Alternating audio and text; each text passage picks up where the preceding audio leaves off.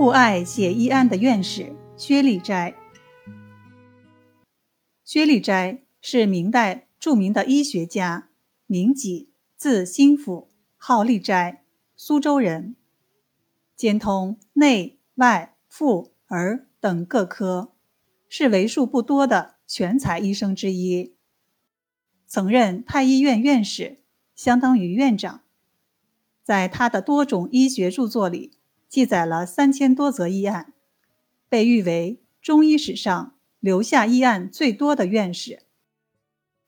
薛立斋出生于医药世家，其父薛凯精于医术，熟谙医理，擅长儿科和外科，曾任太医，官居院士。父亲去世后，薛立斋。被增补为太医院医士，当时还不到二十二岁。薛立斋善于观察学习，既学习前人，也学习同辈；既学习书本，也研读典籍。薛立斋善用铜尿，但铜尿致跌打损伤，并非薛立斋的发明，是他进入太医院不久向一位军官学的。实载，薛立斋。曾经问一位军官：“经常有人坠马受伤，如何治愈？”军官答曰：“为服热铜便即愈。”他在实践中发现，此招确实有效。曾经有一个年龄四十多岁的张姓锦衣卫，背上长了痈疽，在当时是非常重的病。薛立斋采用的就是李东垣的艾灸法。他还经常采用太平惠民和剂局方中的方子为人治病，这说明他对前代的经典非常熟悉。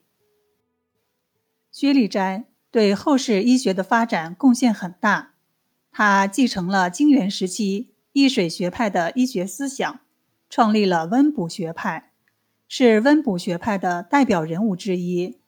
其理论依据是内科杂症。多属于脾肾虚损之症，故用药处方多注重温补药物的应用。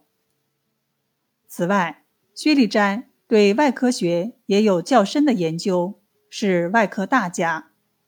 他强调，外科医学家一定要有内科学基础，要有医学理论修养。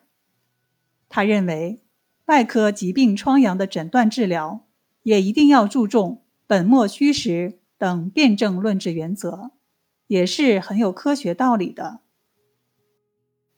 薛立斋对医学是发自内心的喜爱。四十多岁时，主动辞去太医院院士一职，专心临政和撰写医案。为了确保撰写医案的正确，避免出现偏差，他博览前人经典，结合实践，反复研读医书。做到真正领会。有一天，苏州知府去家中看他，见他蓬头垢面的捧着书，正在一边苦读一边苦苦思索，就感慨地说：“先生真是辛苦啊。”但薛立斋并不以为苦，他说：“如果医学不能昌明，就会有人因误治而死，无处投诉。”可见，没有强烈的责任心，是不可能留下如此多精彩医案的。薛立斋和父亲共同写了《宝应撮要》一书。